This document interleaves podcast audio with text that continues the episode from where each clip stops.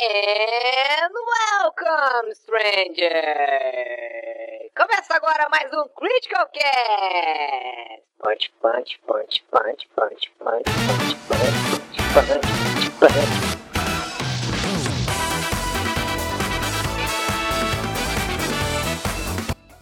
Fala galera, tudo bom com vocês? Aqui é o Eric, esta é a nova edição do Critical Cast. Hoje eu estou acompanhado, como sempre, do meu amigo JV, que começou a brincar com os efeitos ali do, do Discord, agora que o Discord deixa meter um blur aí no fundo, né? Esconder a bagunça.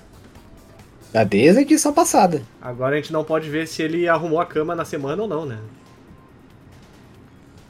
É, né? Porque era só o que me faltava mesmo. Enfim, eu queria começar o podcast hoje falando Boi, que, né? Merece. É verdade. E o convidado da semana é o, o amigo PlayStation Pedro? Ou não é esse de PS do, do teu nick, Pedro? Na verdade não é, né? Na verdade do meu nome, Pedro Ciarota, mas muita gente fala isso. É... Eu, ia, eu, eu jurava que seu nome se pronunciava Iscariota. Ciarota, não sei por mas, quê. mas é um Iscariota erro fica meio comum aí. Judas. É, fica meio Judas, né? Meio, É. é meio esquisito mesmo. Melhor não. Mas pra quem não conhece o Pedro, ele é criador de conteúdo aí, cara que salvou a vida de todo mundo no The Last of Us 2, né? Fez lá Exatamente. milhares de guias de colecionáveis e tudo mais. E no God of War também. No God of War também, mas eu acho que, eu acho que o que estourou mais foi o, Sim, o The Last of sim. Us 2, né? Sim, com certeza. É, na verdade, o God of War foi inclusive o primeiro grande. Não foi o primeiro, na verdade, mas ajudou o canal a crescer lá no comecinho, assim, quando bateu mil inscritos por conta do, do detonado de God of War, e aí bateu ah, de mil pra dois mil, pra três, chegou até uns cinco mil, seis mil com os vídeos de God of War.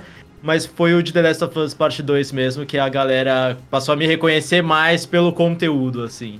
É. E além Acabei de me disso- lembrar do, de, do Te Conheço. e além disso, o Pedro também acho que escreve ou escreveu pro, pro site Meu PlayStation também, né? É, eu ainda tenho alguma ligação com eles assim, mas eu ajudo mais em algumas coisas internas, às vezes, Aham. dando algumas dicas sobre algumas coisas. É, no final de 2020 eu tava fazendo mais apresentação de vídeos por lá. Aham. Esse ano eu escrevi algumas colunas, é, mas não tô produzindo tanta coisa assim em games atualmente, porque tenho foco no Português com Letícia, que é um canal que eu tenho com a minha namorada de aulas de português no YouTube. Futura esposa, E- inclusive, casamento marcado. Exatamente, aí. exatamente, muito em breve. E aí, como tem me dado um retorno melhor assim, eu tenho focado mais, porque a gente sabe que produção de conteúdo de games é sempre bem complicado, né? É. Eu tava focado nas minhas lives na Twitch também, mas com a, o repasse agora, a mudança no valor de subs, tá bem complicado na Twitch. Então estamos aí onde estamos indo melhor. Isso aí, criador de conteúdo tem que ir onde o dinheiro tá. É, Esse é, é o ponto que a gente não sabe o dia de amanhã. É, tem que se, e, e tentar surfar as ondas e tal, né? E aí, como. Falando especificamente da Twitch, como eu tava sentindo que eu tava dedicando muitas horas ali do meu mês pra um retorno muito pequeno. E mesmo batendo recorde de subs, recorde de viewers, você pegava a grana mesmo e você falava, nossa, mas não compensou eu ficar 80 horas no meu mês em live pra receber quase nada. Eu falei, se eu ficar descansando, eu acho que vale mais a pena do que, do que isso. Então eu tô meio parado nas lives no momento. É verdade. É. Mas, bom, a gente chamou o Pedro nessa semana, né, pra conversar sobre God of War, especificamente sobre o God of War de PlayStation 4, no caso, que o pessoal chama de meio que trata como um reboot da franquia e tudo mais. Mas antes da gente começar, vamos aos nossos avisos de sempre. Se você tem uma mensagem pra nos enviar, envie para podcast.criticalhits.com.br. A gente promete ler uma hora dessas aí, fazer um, um, um programa lendo só os e-mails de vocês. Se você gosta do que nós fazemos, acesse apoia.se barra Critical Hits, pode virar um assinante do, do podcast aí. Ou também, caso tenha gorjetas, incentivos e tudo mais, pix.criticalhits.com.br é a chave do Pix. É, bom, o God of War de, de PlayStation 4 foi meio que um, um marco novo dentro da franquia, né? Porque pegou God of War, mudou completamente o, o núcleo de gameplay do jogo, mas é impressionante como ainda assim manteve a essência da franquia, que é o, o Kratos ali, a, a- toda a contradição dentro do personagem dele, toda a culpa que ele enfrenta e, e, enfim, a, a tentativa dele de seguir em frente com a vida dele, né? E agora, literalmente, num recomeço, né? Vocês jogaram esse jogo no lançamento, pegaram depois? Como é que foi a primeira impressão de vocês com esse novo começo aí da franquia? Começa Pedro, já que. É, eu joguei no lançamento até um pouquinho antes, consegui o acesso antecipado. Eu tava na revista PlayStation na época, que passei bons anos nas revistas também, é algo que a gente não falou, mas na revista PlayStation, É na revista Xbox. E, e aí eu produzi o conteúdo em vídeo também de detonado, então joguei ele um pouquinho antes do lançamento. E, cara, como você falou, ele é um reboot, mas ele não é só um reboot, ele é um reboot sequência, né? É algo meio raro, assim, né? Porque É. ele continua considerando toda a história prévia, mas mudou tudo, como você disse, né? Mudou o gameplay, mudou o estilo. E, e foi muito corajoso, assim, deles, porque ah, você amadurecer o Kratos, né? Colocar ali mais nuances no personagem, que antes era só a culpa e a raiva, né? Era mais Sim. a. Era somente a raiva, assim, o personagem. E aí você colocar outros sentimentos nele, né? Outras coisas ali, outros elementos, eu achei bem interessante. E eh, eu gosto particularmente de jogar assim no lançamento, porque você sempre tem aquele momento em que todo mundo tá falando sobre isso e também não tomar spoilers, né? Porque algo muito forte na indústria de games no geral é a nostalgia, né? Então, quando tem aquele momento com, a- com as lâminas lá no meio do jogo, é algo muito forte. E se você não tem esse spoiler antes, é um momento muito marcante. Uhum, É verdade, né? certeza. Porque começa o jogo, tu. Tá, mas pera aí, só um pouquinho. Esse não é o Kratos que eu conheço, esse machado aqui com esse tal, tipo, cara, cadê as espadas? Tipo, é. É, e eu achava até que eles fossem explicar mais, assim, achei que fosse ter uma explicação de como o Kratos estava lá na mitologia, em outra mitologia agora, e até que não, né? Eles não explicam muita coisa assim, mas tem essa ligação com o passado por conta das lâminas do caos. Sim. JV, como é que foi a tua primeira impressão com o jogo? Eu peguei o jogo no primeiro dia, é, comprei com acesso antecipado, que é uma coisa que eu. Nossa, faz muito tempo que eu não faço, inclusive. É, mas o, o que eu mais gostei no- no- na proposta foi isso que o Pedro falou, né? É, a gente vê que lá na época do PlayStation 1, PlayStation 2, é, o pessoal ainda tinha, ah, digamos assim, a necessidade de adaptar a complexidade do enredo para a capacidade técnica do console, muitas vezes, né? Então, é, tem aquela famosa história do jogo do Homem-Aranha clássico, que tinha névoa embaixo, o pessoal falava que era. Justificava é, por ah, é um vilão que jogou a névoa ali, o Silent Hill também. E aí o, o, o jogo de PS2 que originou toda a franquia era um negócio, digamos assim, mais avançado do que a gente estava acostumado, mas ao mesmo tempo muito simples, né, para as histórias que a gente está acostumado hoje. E é, foi para mim foi impressionante ver como o jogo do God of War, ele ele conseguiu tornar a história que antes era uma premissa até muito simples, muito série B, muito filme B dos anos 80, numa coisa mais coesa, numa coisa mais é, chega até a ser difícil de categorizar como que eles conseguiram transformar a história num negócio muito mais é, não vou dizer verossímil, mas ao mesmo tempo a gente consegue se identificar com a parte humana do Kratos. Isso é, é, é de um de um amadurecimento tremendo em questão de desenvolvimento de, de enredo e tal, né? E aí eu lembro que pra mim, logo que eu coloquei o jogo, que eu comecei a ver a história, o jogo já me comprou. E tipo, eu já nem tava esperando, tipo, ah, beleza, o jogo já me comprou, não precisa mais muita coisa. E aí quando eu entrei no primeiro combate, aí eu falei, ok, beleza, o jogo vai ser meu preferido por algum tempo. né? E aí foi só, só aumentando a expectativa a cada nova coisinha que eu descobri. Eu acho que sim. A, expec- a expectativa é algo difícil de lidar, né? E principalmente você mudando algo que já é bem conhecido do público. Então realmente tinha que ser tudo muito de alto nível pra galera não reclamar ou não gostar. Então, mesmo assim, as lâminas, ah, era muito icônico o combate com as lâminas e tal. Então, você ter o combate com o machado, o combate com o machado é maravilhoso. Então, Uhum. eh, geraria, se não fosse legal o combate, né? Se fosse com outro item que não fosse tão legal quanto as lâminas, lógico que isso geraria um ruído ali, né?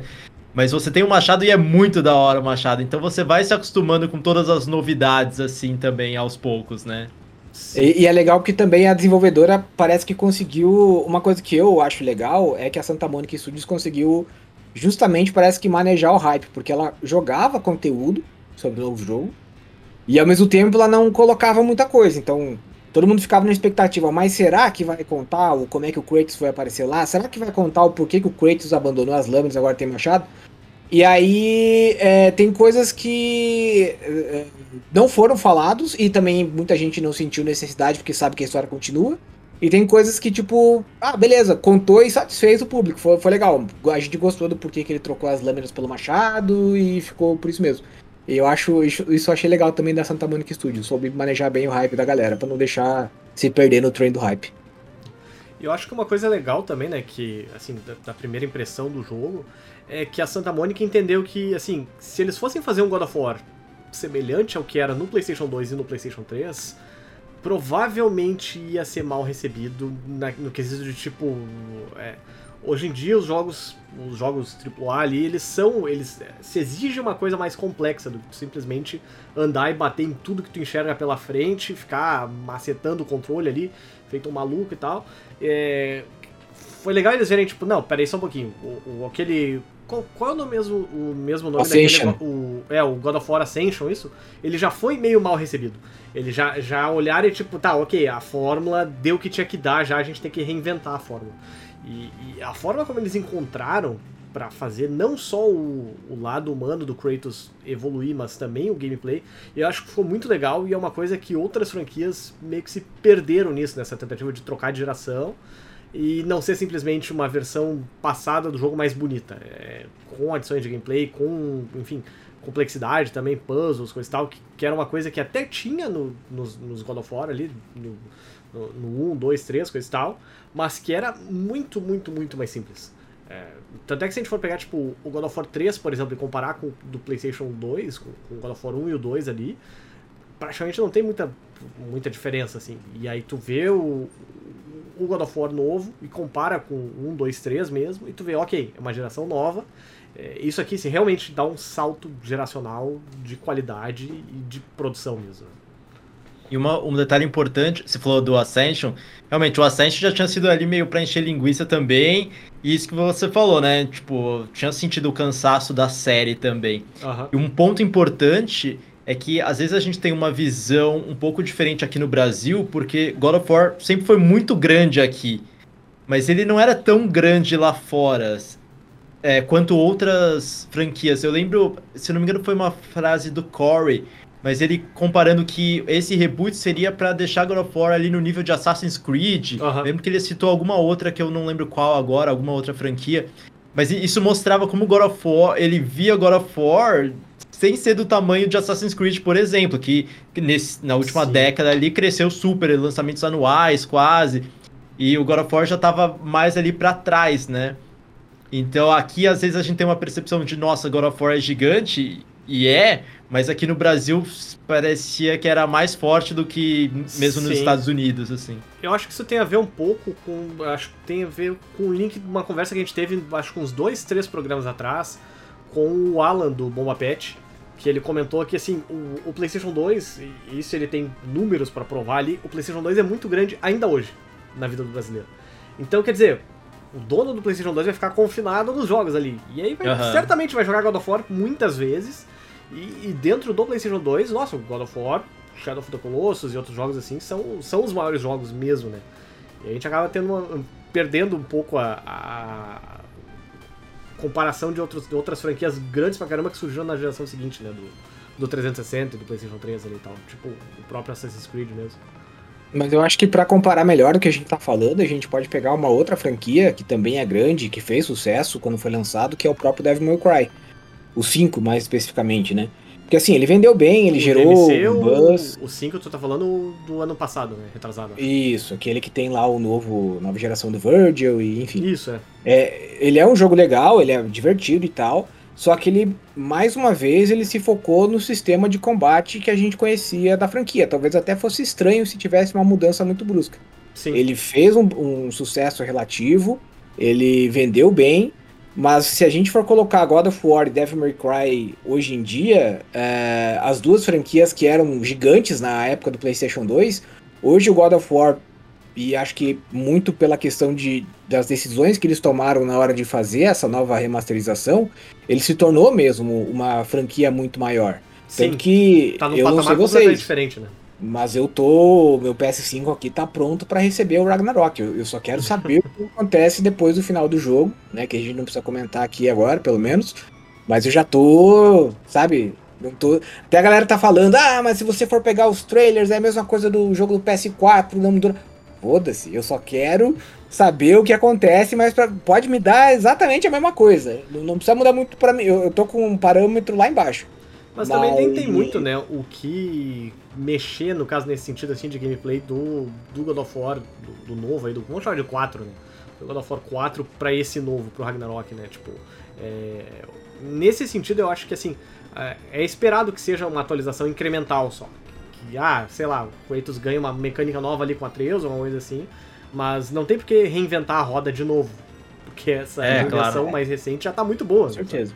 É, não vai ser uma mudança como foi pro 2018, claro que não, né? Vai ser uma Sim. sequência ali seguindo as mesmas mecânicas. tá- É isso que você falou. Pode incrementar uma coisinha ali, outra ali, né? Mas a base já tá toda feita. Até por isso que em tempo de desenvolvimento, geralmente é mais fácil, mais rápido você fazer sequências do que você fazer o primeiro jogo, né? Que você tem que construir tudo de novo.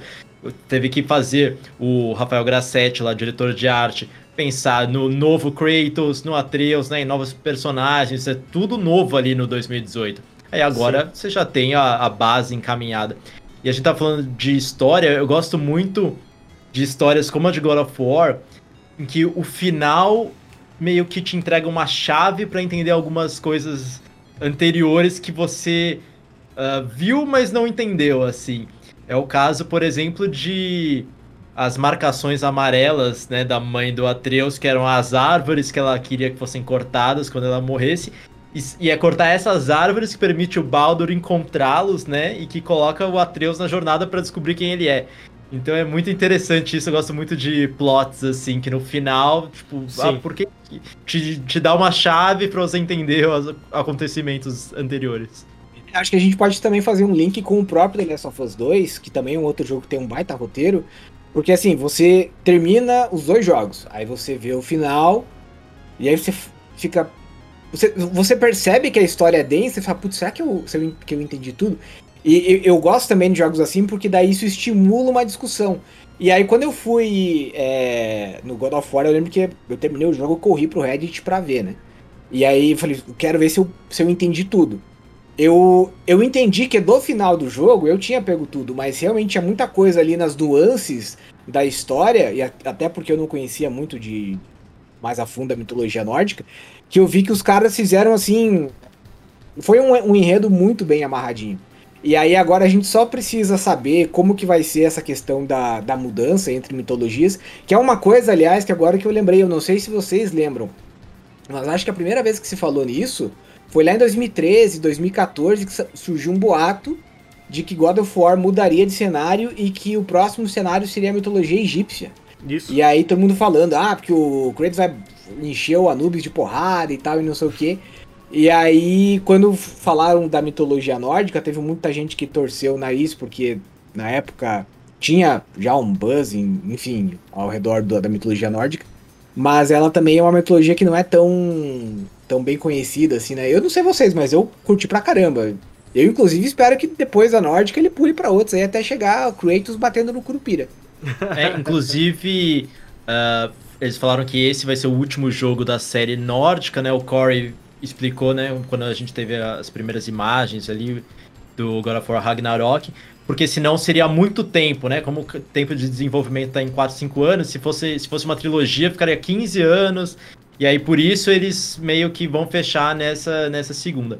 Sobre ele ter mudado de mitologia, tem um, um quadrinho, uma HQ que explica isso. Eu não li, mas eu Uhum. sei que, que tem. Então, é, eu acho, verdade. é, então eu acho difícil isso estar de forma explícita no jogo, assim, porque em outra mídia já explicou essa mudança. É, talvez tenha só uma passagem rápida, assim, alguma coisa, ou até o famoso textinho dentro do jogo lá, lê quem quer. E é isso aí, né? É, e cê- Você tinha citado o, o The Last of Us. Acho que o The Last of Us, nesse ponto de roteiro, é, ele traz mais essa, ah, essas coisas pra você pescar, pra você buscar, por ele ser mais fragmentado, né? Então ele é Uhum. muito fragmentado ali, não só na metade com a personagem que você joga, mas com os flashbacks, né? Então é legal você ir tentando encaixar também as coisas em ordem cronológica. É, o God of War ele é mais é, simples, talvez, em alguns pontos. É, porque, diga, assim, a gente pode pegar o exemplo da HQ, né? Por mais que a gente tenha a, a explicação de alguns pontos em outras mídias, elas são mais fáceis de você obter. Já o The Last of Us tem coisas ali que não é. Assim, tem muita coisa que ficou na base da teoria de fã mesmo, fica aberta para tua interpretação, né? É um jogo mais é, profundo em alguns, em alguns aspectos. E o God of War, uma, uma das coisas que eu tô. que eu gostei bastante, né, da, da, dessa nova sequência, é como ele insere novas coisas. É, como é que eu vou dizer assim? Ele mescla elementos da mitologia com. É, é a forma como ele lê elementos da mitologia. Porque daí você vai lá, você tá lá com, com Kratos e tal, e de repente você vai usar a Bifrost, né? Na, na verdade não é a Bifrost, é aquele negócio que você vai para viajar entre os mundos. Cara, eu achei aquilo incrível, sabe? Tipo, é tão. É tão maravilhoso que, cara, eu fico pensando, tá, será que isso tava escrito em algum lugar ou os caras criaram do nada, né? Depois eu fui ver que os caras meio. É uma leitura da forma como eles. Como eles interpretaram. Aí tem aquele momento que você tem que virar, que você tem que inverter o bagulho para você poder entrar no outro mundo que falta. Cara, naquele momento eu falei, puta que pariu, cara. Quem escreveu esse roteiro tá muito de parabéns. Sabe? Porque é literalmente uma questão completamente lúdica, típica das mitologias mesmo, sendo colocada dentro de um conceito de jogo que ficou muito bem. É, ficou muito certinho, sabe? Ficou. Dá realmente a impressão de ser um negócio muito verossímil. Para mim, acho que God of War me ganhou por causa disso. É, e grande parte do mérito é justamente esse, é a interpretação e a criação deles em cima da mitologia, porque ainda mais a mitologia nórdica que é completamente maluca, né? Ah, uma cobra que dá a volta ao mundo, tipo, tem umas coisas muito loucas, assim, que como que você vai colocar isso de uma forma lógica no seu jogo, né? Então agora a gente vai ter. Transou com um cavalo, surgiu três deuses diferentes lá na. É, aí o. O, o lobo teve filho, que é humano, outro filho é a cobra. Então, assim, é uma coisa muito doida que você tem que colocar alguma lógica ali para fazer sentido no seu roteiro, né? Foi muito perfeito isso daí mesmo. Realmente foi. É um dos pontos altos do, do jogo. Outro ponto alto que acho que a gente tem que citar no jogo, na, dentro desse jogo, né? E aí é praticamente obrigatório em qualquer podcast sobre o God of War, é a relação do Kratos com o Atreus, né? Porque todos os outros jogos da franquia, é, 99% do tempo é o Kratos sozinho. O resto, 1%, ele provavelmente tá socando com quem ele tá, ele, ele tá interagindo ali e tal, né? Ou fazendo outras coisas maiores para 18 anos aí, naqueles minigames lá que felizmente foram tirados, né? É, e aí muda completamente a dinâmica do Kratos, né? Conversando com, com o Atreus, que tal, repetindo boi toda hora e tal. E assim, é, e também meio que seguindo um pouco uma tendência né, dos, de, de muitos jogos, que é o, o, simulador de pai cansado ali, né? Que é o, o, o Kratos carregando a criança a tirar cola e tudo mais, e tentando ensinar para ele passar. Ah, por favor, não, não vai cometer os mesmos erros que eu aí, Guri vamos tentar ser melhores e tal. É, vocês têm alguma, alguma das cenas, assim, do, das interações dos dois que vocês lembram, assim, que, nossa, isso aqui realmente tá de parabéns, marcou mesmo, assim. É, eu queria começar uh, com as... Eu acho que uma das partes mais legais que eu achei do jogo, dessa, pelo menos dessa parte, foi do Kratos e do Atreus andando de barco. E que aí o Atreus começa a pedir para ele contar histórias para ele e tal. E aí tem a história do, do escorpião e, assim vai, e aquilo lá é. é putz, é, é, um, é, um, momento tão, tipo. Poderia muito, muito bem ser só eles andando de barco em silêncio. E até tem várias partes, depois que termina a história e tu ainda não chegou no lugar, o Kratos. E ele fica em silêncio mesmo e tal. Que adiciona um negócio tão legal assim na, na, na dinâmica dos dois, sabe? É, putz, é, é uma coisa tão besta, assim, tão. Uh, tão qualquer coisa, às vezes as pessoas nem prestam atenção, mas que ficou tão bem escrita, tão, tão legal essa, essa interação aí, que é mais uma das. Só faltou a... um jogo de pescaria. Se, se tivesse uma pescaria, pra mim ia ser perfeito. Aí, aí ia ser maravilhoso. Imagina o minigame de pescaria, o Kratos tentando ah, ensinar é... a paciência ali, ficar quieto, guri. Pra mim, o jogo que tem pescaria no meio pode não ter nada a ver com o TDS. O jogo que tem pescaria, tipo Final Fantasy XV. Você tá lá andando, depois, ah, vamos pescar. Nossa, ok, o Noctis adora. Pra mim já me ganhou. Já é um negócio maravilhoso. Pra mim era só isso que faltava pro, pro God of War. Eu concordo, viu? Eu, eu apoio Olha. pescaria no, em mais jogos também. Ainda mais é... quando você pesca e, e, tem diferença nos peixinhos. Você claro. vê, ó, esse aqui mostra o tamanho, mostra o peso. Tem jogo que faz um negócio meio. Alô, Ubisoft! É, então. Fica aí a, a dica. Sobre a relação dos dois, eu gosto daquele começo que rola o Don't be sorry, be better, né? Quando eles estão caçando, caçando o Alce. Eu acho uma fala muito boa. E é muito bom porque nesse essa cena o Kratos dá uma respirada, assim, do tipo, ele claramente se controlando para não ser tão agressivo com o Atreus, assim, né? E isso mostra, e essa relação que você falou, o simulador de pai cansado ali. Você tem outro personagem, você mostra um outro lado do, do Kratos, que é justamente o que esse jogo faz, né? E a, foi uma tendência da indústria também, né? Lá em 2013, uhum. o primeiro The Last of Us uhum. é, é, uma referência, mas em 2013 a gente também teve Bioshock Infinity e Walking Dead primeira temporada, né? Foram é os três jogos que eram pai, pai e filha, basicamente. É, e é, é, é legal ver, assim, o, o God of War ele é uma evolução não só para a franquia, mas para o estúdio também, para Santa Monica Studio. E também é um, é um movimento que a gente tem visto em quase todos os estúdios da Sony, assim, é uma, um crescimento de patamar. A Naughty Dog vem num crescimento, pô, The Last of Us, aí o Uncharted 4, The Last of Us 2, assim, parece Sim. que não tem limites pra Naughty Dog, mas você pega é, a Sucker Punch, tipo... Então, é, eu sempre confundo a Sucker Punch e a, e a Insomniac, mas as duas, assim, num crescimento. Então é, é bem interessante ver como os estúdios estão contando também e se importando mais tam, com uma história mais madura, histórias mais maduras, assim. Acho que também tem a ver com o fato dos desenvolvedores estarem amadurecendo. O próprio Corey fala isso, né? Quando ele virou pai. Então você tem os desenvolvedores ali uh, vivendo novas coisas conforme eles envelhecem e isso tem sido traduzido para os jogos e para a indústria de forma geral também. Eu acho que até porque a gente, queira ou não, a gente está exposto a, acho que a maior quantidade de conteúdo da história da humanidade. Então, se a gente pega uma série de televisão, por exemplo, antigamente até os próprios filmes, né?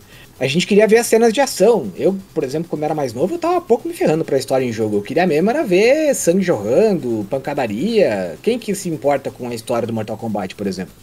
E aí a gente vai ficando mais velho Pô, logo, e consequentemente. Logo jogo com a melhor história de, de jogo de luta.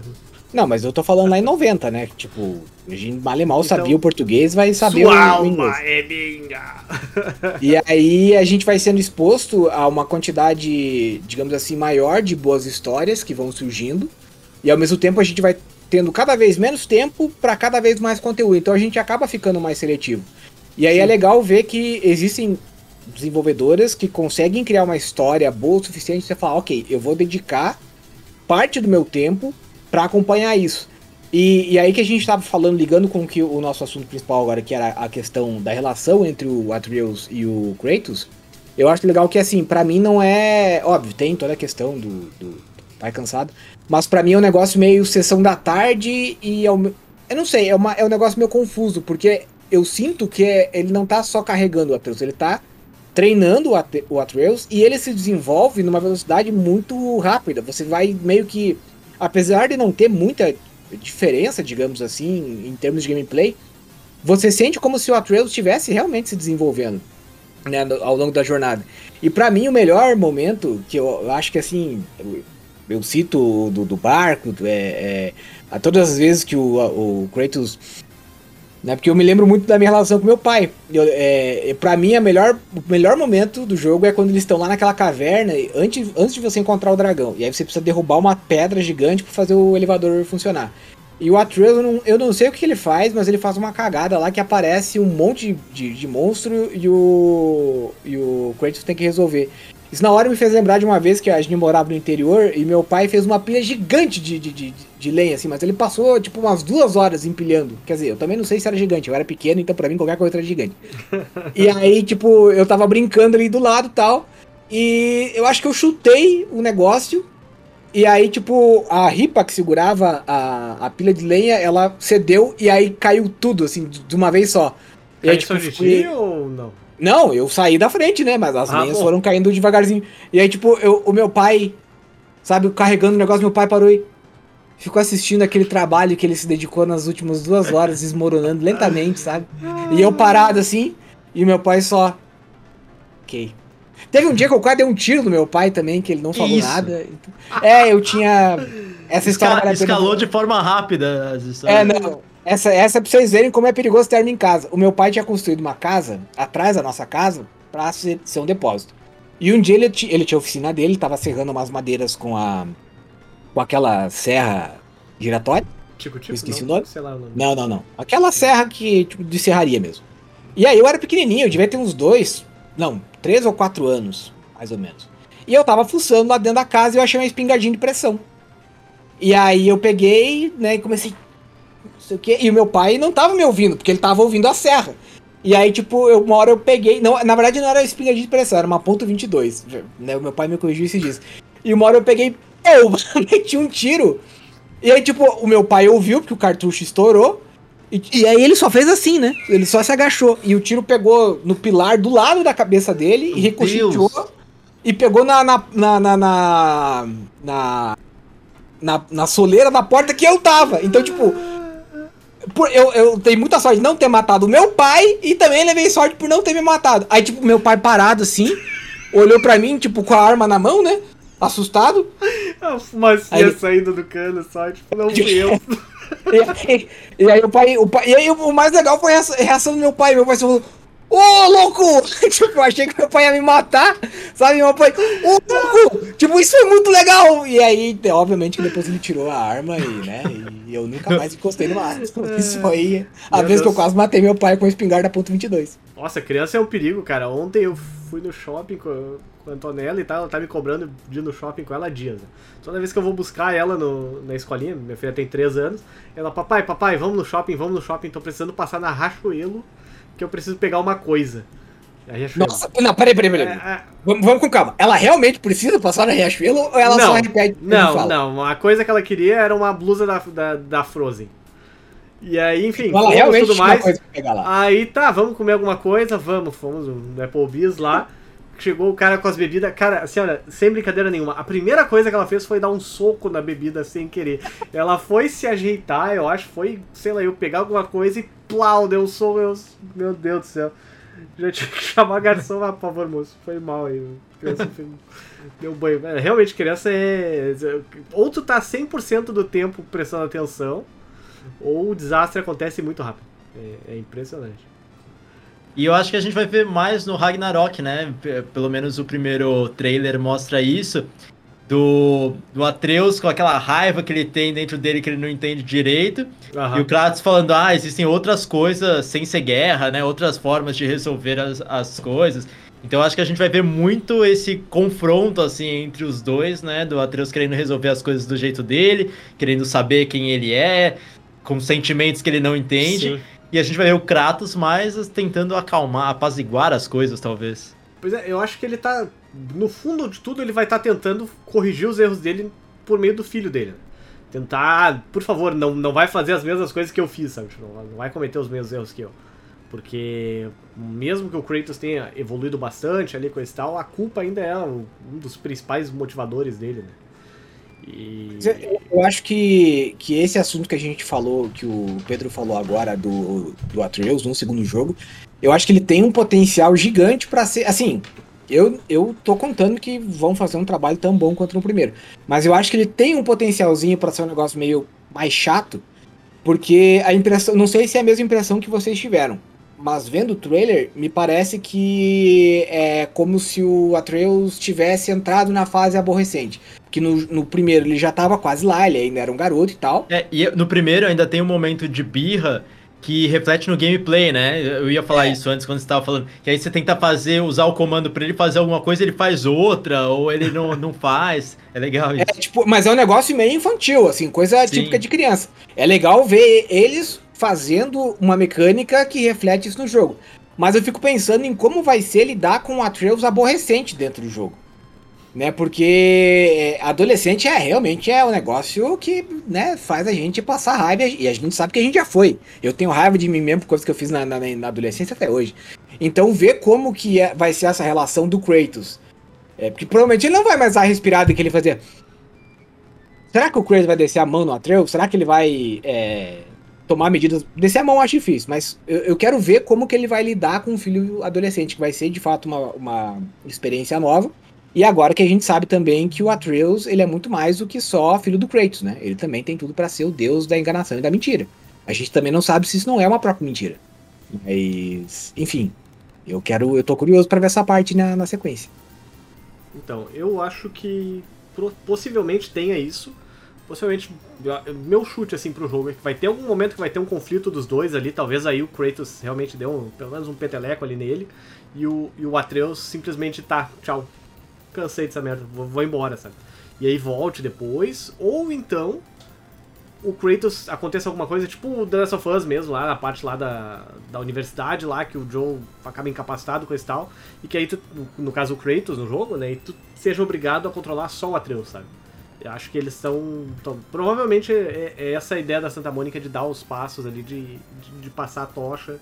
ah, ou talvez até ser um negócio mais tipo o Gears of War, por exemplo, que no 5, principalmente no 4 e no 5, o Marcos Fênix até aparece, mas ele é um coadjuvante. Tu, tu controla É. a, a nova geração ali e tal. E ele Tem- tá só ajudando.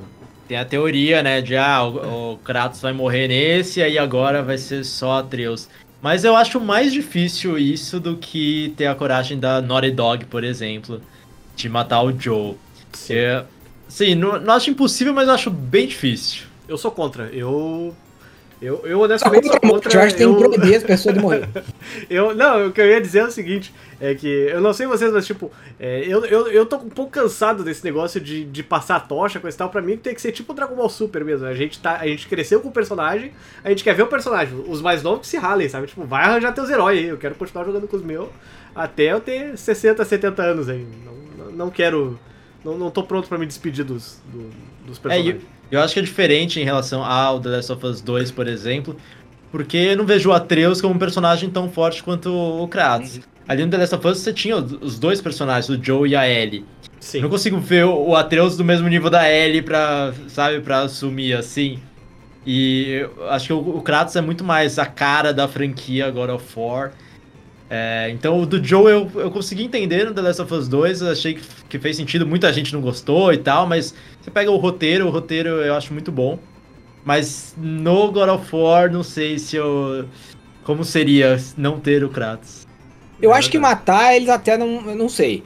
Mas eu não duvidaria que em algum momento tipo, vai acontecer algo do tipo, sei lá, sequestraram o Kratos, eh, deixaram ele incapacitado, levaram embora e você tem que fazer uma missão de resgate com o Atreus. E aí você acaba descobrindo novas mecânicas do jogo relacionadas dos poderes do Atreus, sabe? Eu acho que isso até seria legal de uma certa maneira, porque daí citando o que o Eric falou do Gears of War, o 4 é meio chato, o Gears 4, é meio, meio chatão mesmo. Agora o 5, é, eles pegaram os personagens que no 4 não tinham ficado muito legais, tinham ficado, né? E tanto que o, o 5, na verdade, ele pega o, o filho do Marcos, que é. Pior nada personagem da história. E, tipo, jogam ele pra escanteio, sabe? Tipo, ah, se vira aí, foda-se. Inclusive, acho que no meu eu até matei ele. Mas o. Eu acho. Eu, inclusive, acho que. Eu gostaria de que tivesse, talvez, uma, uma oportunidade de jogar um pouquinho mais com a Trails pra ter uma. Um, um- de relance alguma coisa nova. Mas eu não- também não acho que não gostaria de ver o Kratos morrendo, não. Só Um exemplo. registrado, só, só pra concluir esse assunto ali do, do, do Gears of War, que tu não tem nenhuma piedade com o Marcos Fênix. O Marcos Fênix não merecia passar mais isso na vida dele, viu, JW? Ah, mas o filho dele merecia, né? Então. Tá, mas é. Mas paciência, o filho dele é o É, mas que é que só um pagar jogo, pela né? felicidade Eu, do eu Marcos, sei, né, eu sei separar, eu sei separar. Então a gente tá falando com o Padre Edson no cast passado, tem que saber separar. Eu sei separar, deixa eu com as minhas Tá escolhas. bom, então tá. Tá, É, vamos, vamos, voltar pro God of War então. Isso aí ia falar que a gente tem um exemplo no The Witcher 3, né? Que você joga com o Geralt, mas você tem os momentos com a Ciri que são Sim. diferentes, tem os poderes da Ciri, né? Seria um exemplo aí também de jogo que você controla outro personagem.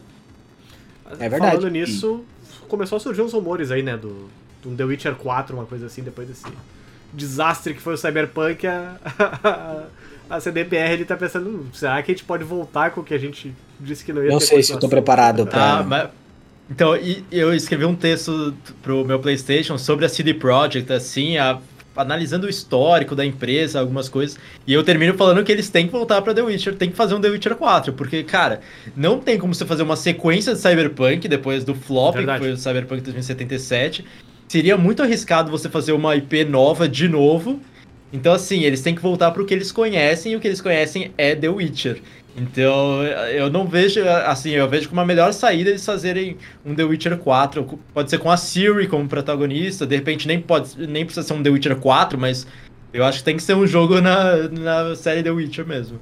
Tipo aquele Eu Uncharted confesso, tem eu, a eu queria muito que o Cyberpunk desse certo, porque eu adoro a temática do, do RPG Cyberpunk, sabe? Então, assim, eu confesso que por mais puto que eu esteja com a CD Projekt Red, eu ainda tenho um- uma boa vontade, um quê, assim, de falar, ah, vai, faz acerto, sabe? É, até porque agora eles anunciaram recentemente, acho que foi essa semana, eles falaram que vão lançar, já estão preparando o lançamento do primeiro DLC, né?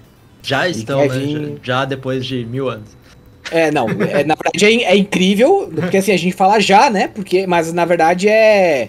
É, os caras nem terminaram o jogo, né? Então diz que o pessoal tá preparando um, mais um update gigantesco, que vai corrigir uma pá de coisa, e aí vão lançar um DLC. É, eu não sei, eu na minha cabeça fico meio, ah, vai que, sei lá, vai ser meio Destiny, assim, que o primeiro não deu muita. Aí os caras lançaram dois e também não foi muita coisa. Mas não sei, né? Vamos. É que assim, é que eu acho que o estilo de jogo, esses jogos que acontece um turnaround, né, que é, revivem, como foi Destiny, como foi No, No Man's Man's Sky. Então, mas são estilos de jogos muito diferentes do que é um RPG diferente. single player, né? Sim. Então assim, ah, beleza, você pode chegar num ponto em que o jogo vai estar, nossa, show de bola.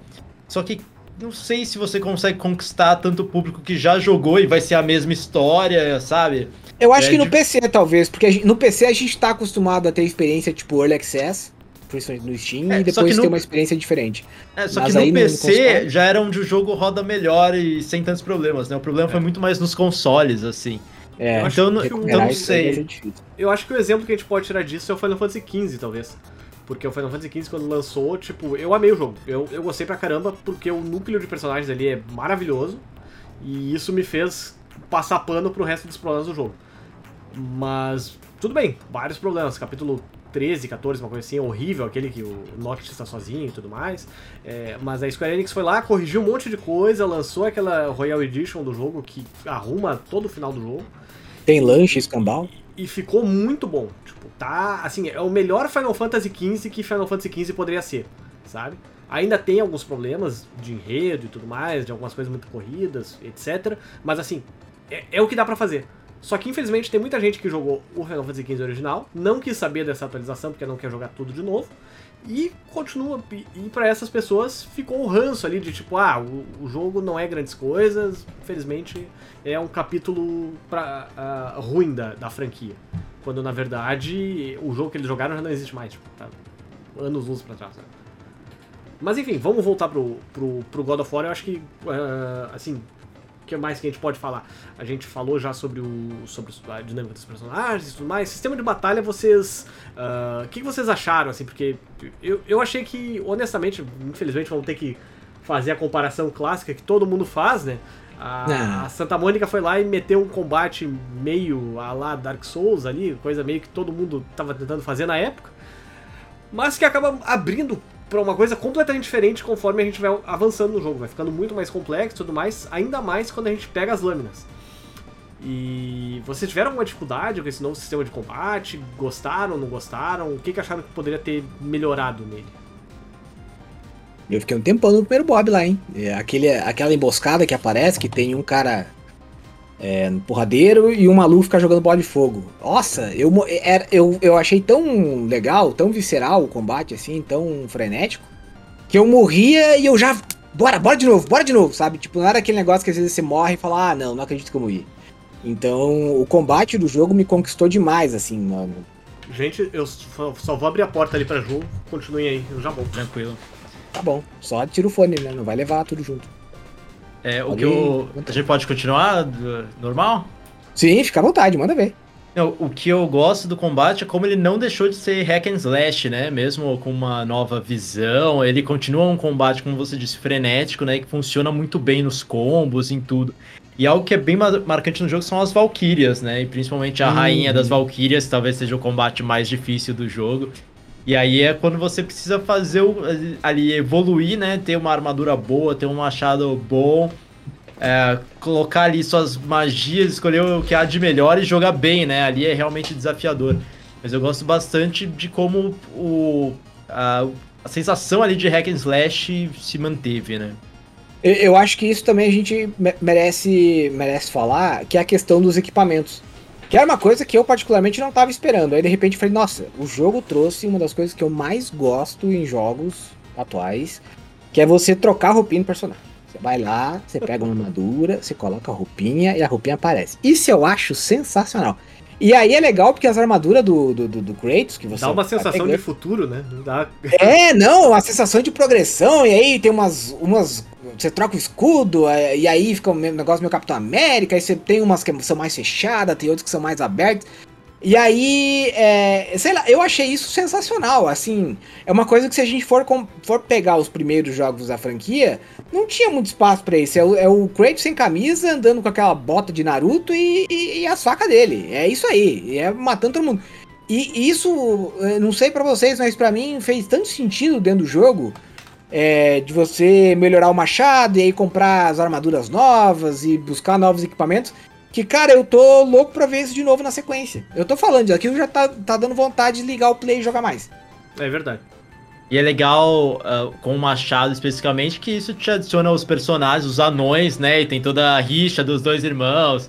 Também, eu gosto quando é, alguma mecânica, ela não tá simplesmente jogada ali, né? Ah, você consegue upar o Machado. Pô, mas tá envolvido na narrativa ali, os personagens que criaram o Machado, que podem evoluir ele. Então eu gosto bastante quando tem essa relação de forma mais ah, profunda mesmo.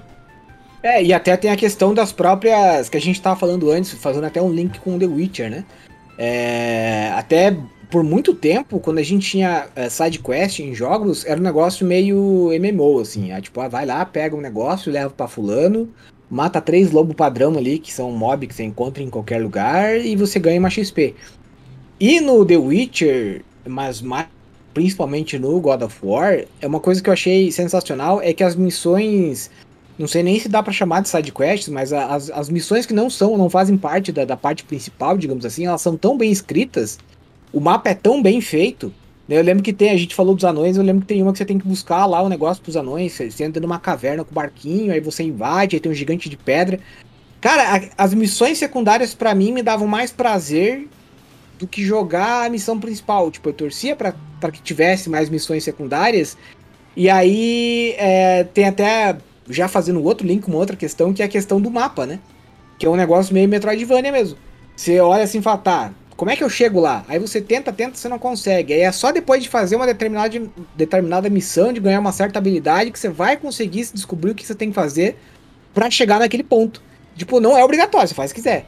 Mas é um negócio, ele te recompensa muito por explorar o mapa, explorar as, as histórias e tudo mais. Isso pra mim acho que é a melhor coi- coisa do God of War. O mapa Isso mesmo. quando não tem um inimigo cinco níveis mais alto, guardando caixão da entrada ali, tu, tu tem que dar um jeito, né? De... É, guardando caixão é a expressão resgatada da infância. Eu, eu agradeço por você ter me lembrado que ela existe. Guardando caixão era muito esconde-esconde dos anos 90, hein? Você. eu Imagino que o Pedro, a resposta seja sim, né? Mas vocês chegaram a jogar, depois de terminar o jogo ali, aquela parte das Valkyrias e tudo mais, aqueles desafios extras ali pra. Enfim. Porque eu me lembro, tem um.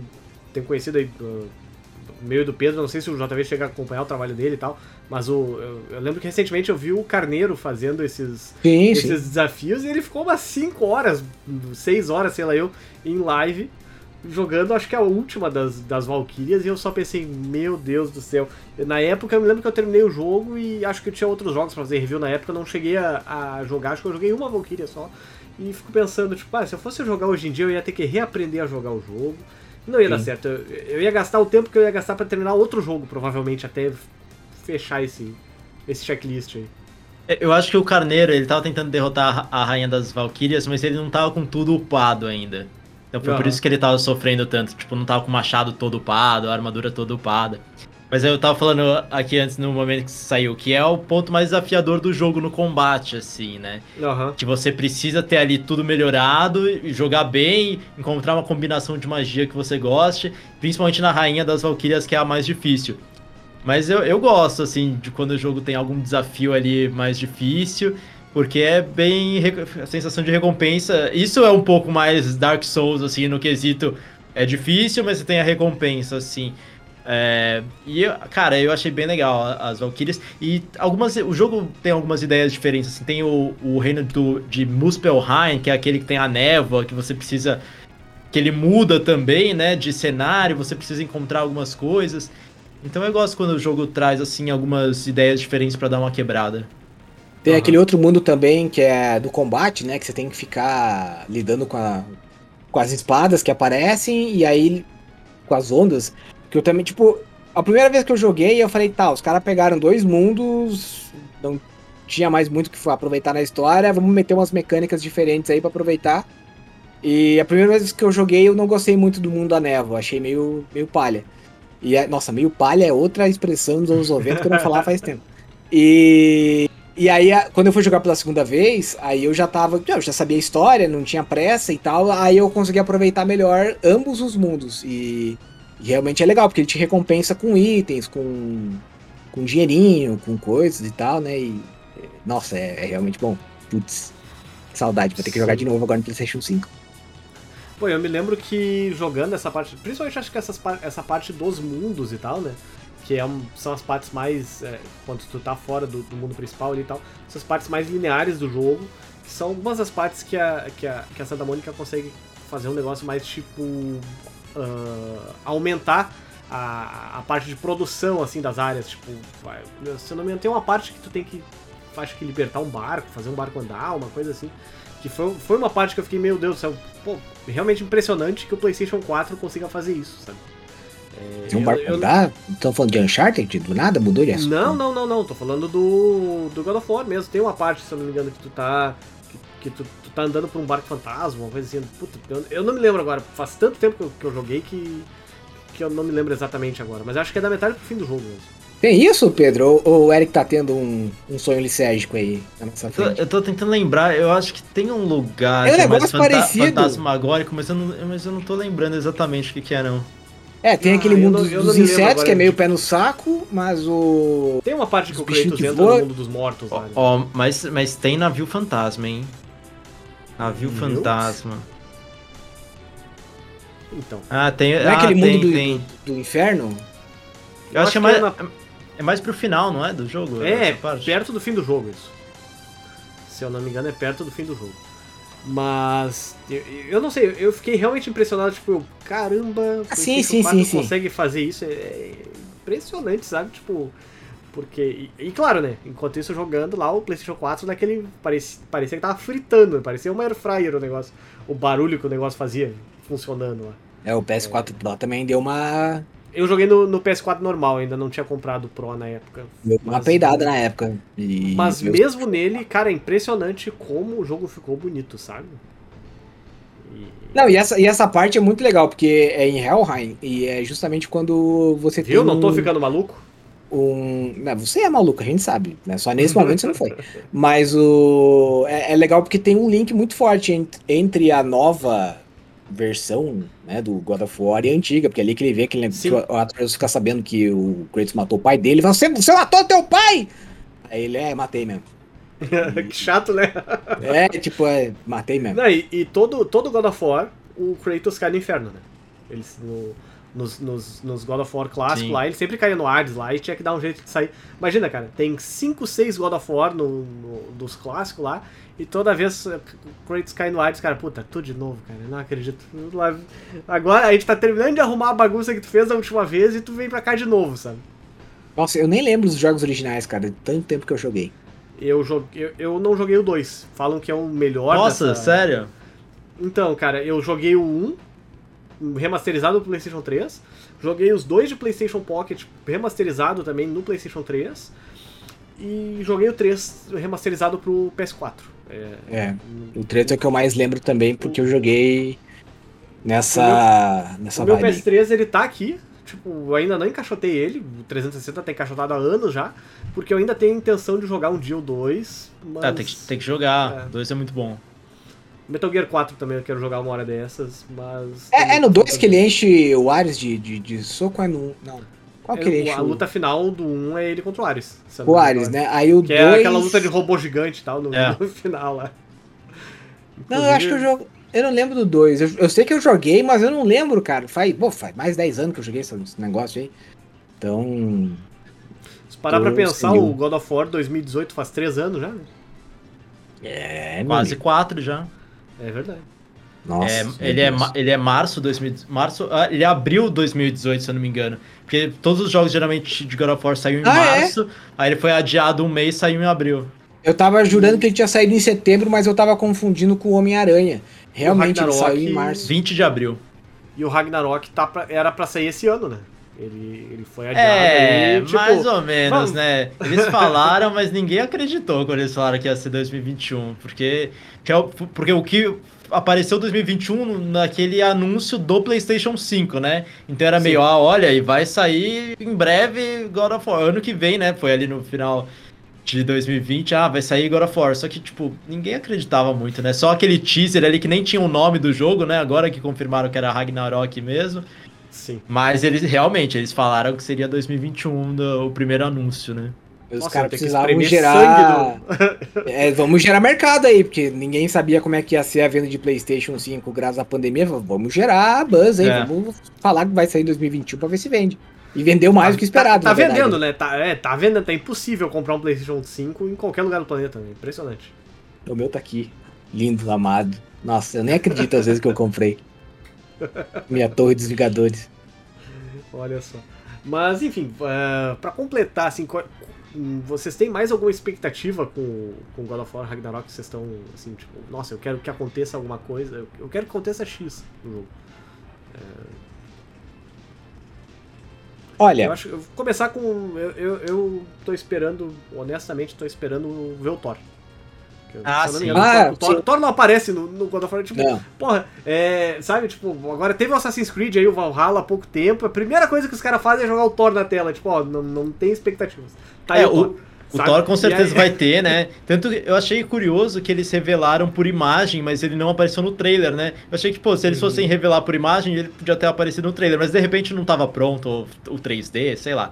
É, Mas assim, eu acho que eles ainda devem estar escondendo coisa. Porque, por exemplo, a gente nunca viu o Odin. Sim. Se fala de Odin, e aí criou o final do 2018 criou o hype pelo Thor, agora a gente viu o Thor e tal, mas e, e Odin? Como que vai Sim. terminar essa parada aí? Então eu acho que de repente Thor vai ser o antagonista ali no começo, a Freya também, né? Que agora vai ser antagonista, mas de repente tem Odin aí como o chefão final. De repente, que de surpresa, não de surpresa assim, mas não foi mostrado nem nada, né? A gente pode entrar achando que vai ser o- tudo do Thor e tal, mas ainda tem o Odin aí na parada.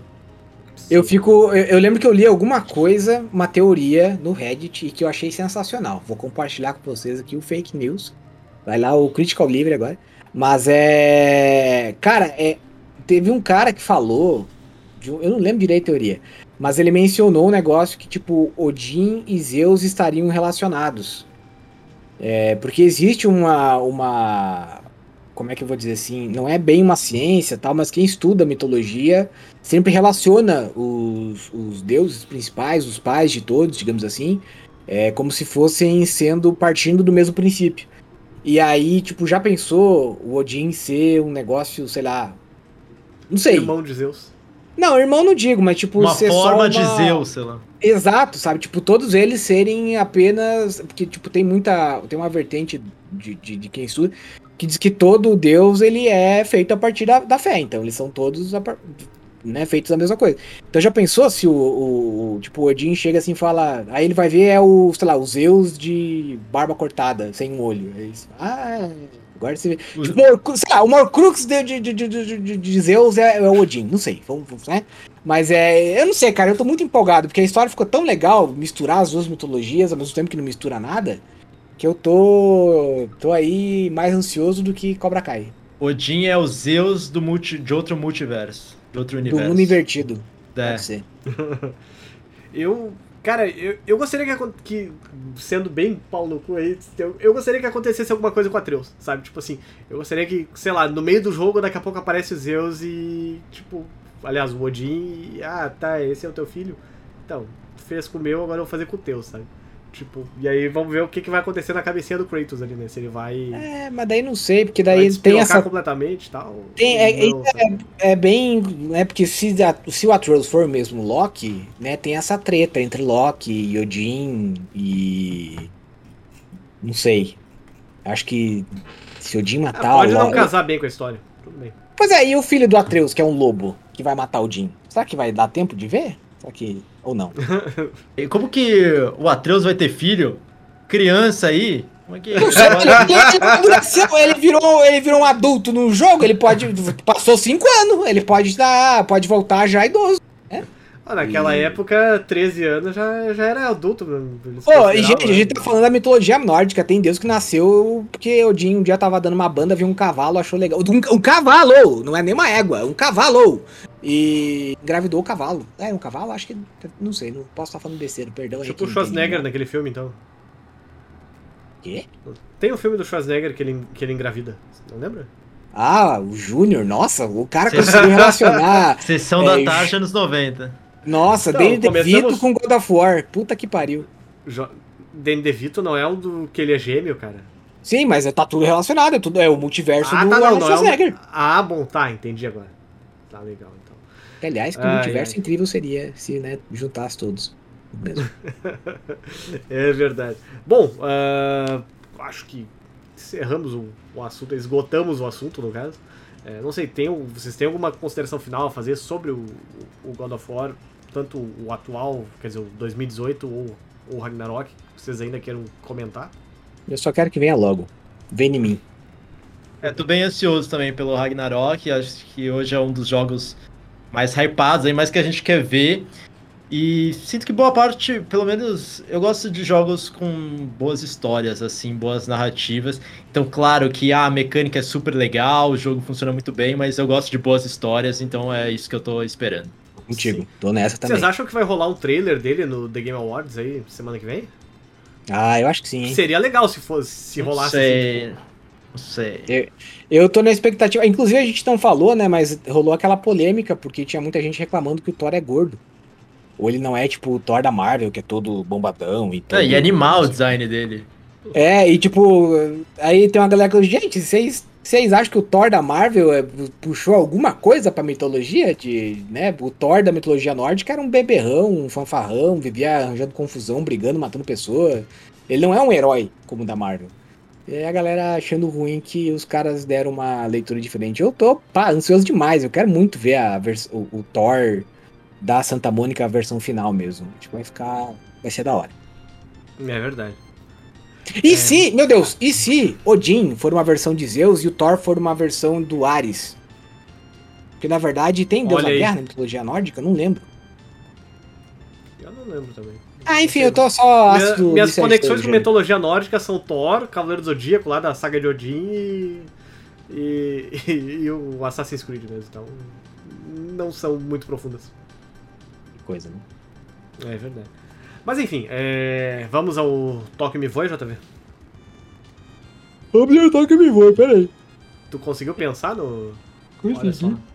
Deixar todo mundo que tá assistindo Ai. esse vídeo com vontade de bocejar agora. Perdão, é que eu tô dormindo muito pouco, tô muito cansado, tô até um pouco mais. Tá difícil hoje. Mas eu queria fazer uma recomendação de um desenho, de um cartoon, que eu achei sensacional. Eu já tinha visto alguns episódios, assim, na, na bobagem, mas esses dias eu enchi o saco de assistir é, Globo News, e aí, porque eu fico ligado em notícia o dia inteiro. Aí eu botei na. Discovery e tava passando gente pelada sobrevivendo com outra coisa que eu não aguento mais. Eu botei no Cartoon Network. E tava passando um desenho chamado Mundo de Greg. Que eu, eu, cara, eu achei a premissa sensacional. É um gurizinho, ele tem um grupo de amigos e ele vai pra um riacho to- toda tarde. E, cara, o riacho tem o próprio universo dele, assim, sabe? Então, tipo, é como se eles é, tem o outro lado do riacho, quer dominar o, o riacho, a parte do riacho que eles estão, e tem toda uma lore. Cara, eu achei sensacional, é dos mesmos. É do, de uma equipe que participou do, do- da criação do Steven Universo. Cara, é assim, é difícil explicar, porque tentar explicar um, um cartoon como uma pessoa adulta, é, a gente não consegue transparecer a magia que é o negócio. Mas é realmente muito bom, assim, eu, eu, eu- eu fiquei quase viciado, assim, eu falei, nossa, agora eu quero, quero saber o que acontece. Né, porque é muito. É- é- a parte legal é justamente, tipo, tem uma trama assim tão, sei lá, Game of Thrones e de repente é só um bando de criança faz de conta, sabe? Legal como eles conseguem fazer essa. Essa. Até meio God of War negócio. Fui longe, fui um pouquinho longe demais. É o sono, vocês me desculpem. E a outra recomendação que eu queria fazer era Santana. É, foi o artista que eu mais ouvi esse ano. O não, o carro, né? Comprei um Santana 98, né? Tô vendendo aí a preço de custo, Santana Quantum, verde musgo. É, Abaixo da tabela FIP, né? É, então, mas é. Eu, eu, Santana foi o, o artista que eu mais ouvi esse ano no Spotify. Inclusive é muito legal porque eu fui ver aqui no meu ranking. Eu tô no top 0.5 de, de pessoas que mais ouviram é, Santana. Então eu acho que eu, eu acho que eu vi quase 18 horas de Santana esse, esse Merece ano. um autógrafo do Santana enviado pelo. Ele tá vivo ainda. É, né? tá vivo, tá, graças a Deus. E tem um, um álbum dele que eu acho sensacional, que eu quero recomendar aqui, e eu quero passar o nome correto, porque, né, vai que. Só um minutinho, deixa eu. A qualquer instante. Enquanto isso, a gente lembra que tem uma música do Santana que Sandy Jr. fez cover, né? Sim. Quê? Tu não sabia? Não sabia que tem uma música do Santana que o Sandy Jr. fez cover? Ai meu Deus, qual? Procura depois aí, é Smooth, eu acho se não me engano. Ah, tá, tá bom. Aí Smooth já é dos anos 2000. Mas o, o álbum é o Abraxas, que é sensacional. Tem outros também, tem o Carnavacerai, tem o Welcome, são os melhores álbuns do Santana. Mas o Abraxas são, é realmente muito, muito bom. Assim, é, é uma pegada latina que o Eric disse que não gosta, mas é com Eu gosto de é música bom. caribenha, é diferente. O Far Cry 6 me fez ter trauma com música. música E aliás, não- última, depois, eu juro que eu calo a boca depois. Mas, gente, eu tô muito puto com a Ubisoft, de novo, porque os caras fizeram a porra do Far Cry 6. Assim, ó, é um jogo que, pá, eu gostei do jogo. Só que, cara, tá mal otimizado pra caramba. As texturas não carregam, o jogo fica todo borrado. Eu preciso ficar limpando o cache do DirectX o, o, o tempo inteiro pra funcionar. Já atualizei gra é, é, driver gráfico e tal. E aí no fórum dos caras, eu fui lá pra ver se tinha alguma solução, os caras deram o problema como resolvido e não resolveu nada. Então, Ubisoft não é Brasil, mas o Ubisoft Mundial, se estiver nos ouvindo aí, né? É, toma vergonha na cara, pô! Tudo bem não que tá resolvido, resolvido. resolvido está, JV. Não conhece o Bom. ditado? É, Pedro, muito obrigado pela Próximo DLC é você que faz. Então, pela tua participação. Qual, qual a tua. Tá convidado, claro, pra voltar aí pra gente conversar sobre outros jogos. E qual a tua indicação? Muito obrigado pelo convite, foi bem legal o papo. Vou indicar um documentário dos Beatles que saiu no Disney Plus recentemente, que é The Beatles. Ah, todo mundo falando no, Get no Back. sobre ele. Eu ainda não assisti inteiro, tô assistindo, comecei ontem, mas são três filmes de duas horas e meia cada, assim, são três episódios de duas horas e meia cada um. E é bem interessante, assim, tô, ainda tô no primeiro, tô ali mais ou menos na metade do primeiro, mas mostra eles gravando ali nos anos finais, o período final dos Beatles enquanto banda, e- eles preparando as gravações pro Let It Be. E mostra ensaios de, deles, assim, até a parte que eu assisti, e eles, ah, eles têm que, sei lá, pensar em que músicas que eles vão tocar. E aí eles tentam pegar músicas antigas, ah, e se a gente fizer essa? Ah, vamos fazer aquela, ah, e aquela? Aí o George Harrison, ah, eu tenho uma mais lenta, e tipo, uma música do George Harrison. Então é muito legal ver essa interação entre eles, pra quem curte a banda. É um momento diferente, assim, de ver como eram as relações, achei bem bacana, tô curtindo. será que Esse- cita o Eric Clapton em documentário- algum momento? Se, Esse- eu tô no começo e cita o George Harrison falando do Eric Clapton e falando que ele conseguia fazer, falando de solos, e o George Harrison falando que ah, ele não é tão bom nisso, o George Harrison, e falando que o Eric Clapton é muito bom porque ele faz e faz com uma lógica diferente de outros guitarristas que são muito bom, bons em dedilhar, mas nem sempre tem tanta lógica assim nas escalas e tal. Vocês Então estão teve- ligados na, na, na treta que deu entre os dois, né? Na furada Cara, de zóio. Não. Eu vou contar rapidinho, mas é muito interessante, eu juro. É, o George Harrison casou com uma mulher que eu não lembro o nome, mas ela era uma mulher muito bonita. E o Eric Clapton se apaixonou pela mulher dele. E eles, tipo, eram melhores amigos. E aí o Eric Clapton se declarava pra ela o tempo inteiro e ela não fazia nada, porque, né, como é que eu vou trocar o George Harrison, né, pelo, pelo Eric Clapton, os dois são amigos, né, tal. Aí Foi o um negacionista do Eric Clapton, né? É, o negacionista. É, já Um foi tio- meu artista predileto, hoje não é Um mais. Tears in Heaven não foi suficiente pro, pro Eric Clapton. Aí você já tá falando demais. Mas enfim. Aí um dia ele ligou pra, pra esposa de George Harrison e falou: vem aqui no estúdio, vem aqui que eu quero te mostrar uma coisa. E aí ficou- soou meio sugestivo, mas não é bem o que vocês estão pensando. E aí ela chegou lá e ele tocou Leila pra ela.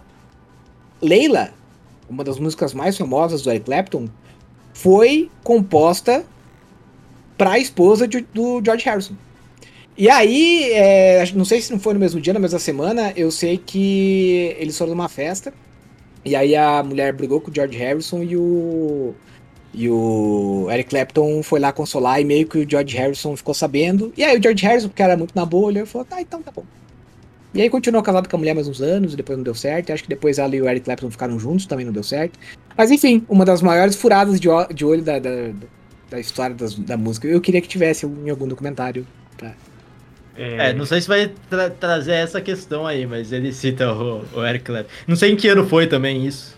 É, acho que em 60 ou 70 e alguma coisa, faz tempo pra caramba. Eu tinha ficado curioso quando eu vi várias imagens desse, desse documentário, o pessoal comentando no Twitter e tudo mais, eh, se, era, se eram eles mesmos, o- tipo, se era a filmagem de verdade dos Beatles mesmo, ou se era atuação e tal. Então é, é filmagem Então, deles mesmo. isso que, é, isso que é mais legal, porque são filmagens mesmo. E assim, é, o, o primeiro episódio começa falando que eles tinham mais de, sei lá, 150 horas de gravação, mais de vídeo, mais de tantas de áudio, porque. E assim, é muito legal você ver um registro daquela época, 68, 69, 70, agora eu não sei a data exata. Mas naquela época você ter tanto registro em vídeo, tanto É. registro audiovisual daquilo, então é, é muito legal, assim, e super boa qualidade, então é demais. Então, tem um. Eu vi um, um trecho disso aí, acho que eles fazendo uma música, tipo, tava o. Eu, eu acho que era o Paul McCartney tocando violão ali, que eu estava. Eu não lembro que música que era agora. Eu, Então, eu não- é a própria Get Back, não é? É, eu, eu é, ainda não, eu ainda não cheguei nessa parte, eu vi as pessoas comentando, tipo, nossa, é muito mágico ver ele compondo ali na hora, né, e registrado em vídeo, eu acho que é a Get Back, ainda não cheguei nessa parte. Isso, é, e daí tá ele tocando aqui assim, daqui a pouco entra o John Lennon tocando junto, né? O, o que é, não sei, eu, eu não, não me lembro agora, mas tipo, tá ele tocando e daqui a pouco entra outro cara e ele simplesmente para, tipo, fa- faz aí, tá muito melhor, sabe? Segue. E, É, tem pô, a- muito, é, é muito a- legal ver esse, esse processo criativo, né? Tipo, de, de como as músicas vão surgindo, né? É, teve uma época que eu li bastante biografias, assim, de, de músicos dessa época também, mas um pouquinho depois que, que- eu gosto bastante de, de Purple e Black Sabbath e tal, e aí, tipo, comentando, ah, como é que surgiu, sei lá, a ideia do Paranoid, por exemplo, e tal. E às vezes é um negócio, pô, o cara tá no banho e rola um estalo e foi, sabe? É, o When My Guitar Gently Weeps, do George Harrison, também nasceu assim. Ele tava lá um dia esperando a passagem de som e começou e virou uma das músicas mais icônicas do rock and roll. E você ver como o Critical Cast é, é cíclico, né? Nós começamos falando que a Yoko, o Yoko Ono tinha criado o Street Fighter V. Olha aí. eu acho que eu não gravei essa parte, mas eu É uma sempre chamo. Eu sempre chamo Yoshinori Ono de Yoko Ono é, de propósito. Mas, É, e, mas e a. Yoko aparece. E, é, e, cara, é. muito engraçado, porque tá filmando eles tocando assim no estúdio, tá a Yoko do lado do John, tipo, costurando um negócio. tipo, Nossa, muito, cara. Muito X. Essa mulher é muito Ela com o cabelão privilegiada. assim, tipo. É. Tipo, costurando, fazendo uma parada lá, tipo, completamente alheia à música. Caramba, cara. A magia acontecendo é a mulher distraída, bordando. Mas enfim. É, bom, a, a minha indicação, eu não tenho certeza se eu comentei na- no cast passado, já talvez, talvez me ajude aí.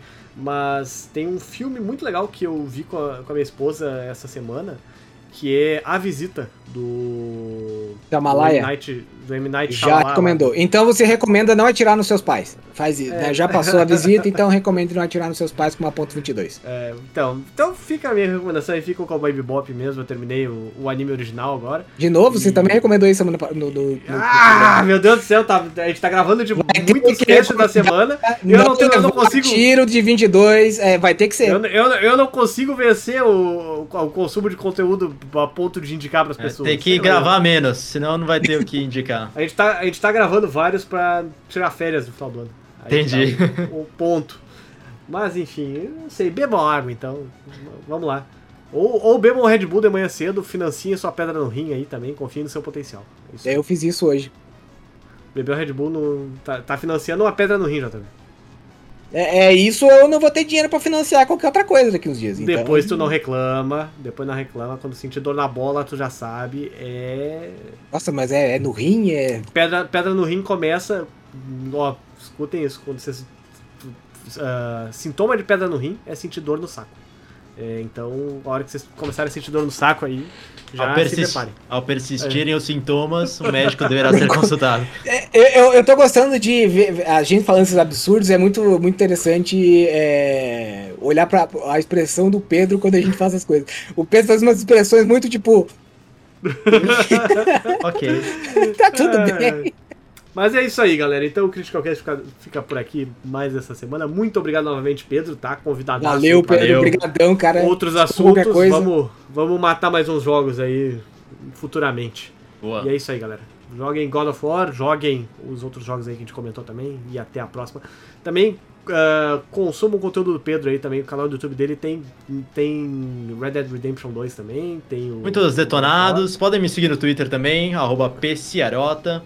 E é. É o melhor conteúdo pra achar troféu de Last of Us disparado, sem brincadeira. Pode ir lá, que tem a assinatura minha e do Seraldi também, que, que eu sei consumir. No... É, e, no, e no perfil do Pedro também ele comenta bastante coisa aí sobre PlayStation, jogos. ah, Exatamente. Jogos de FM também. É bem, bem legal. Recomenda, recomendamos a seguir aí.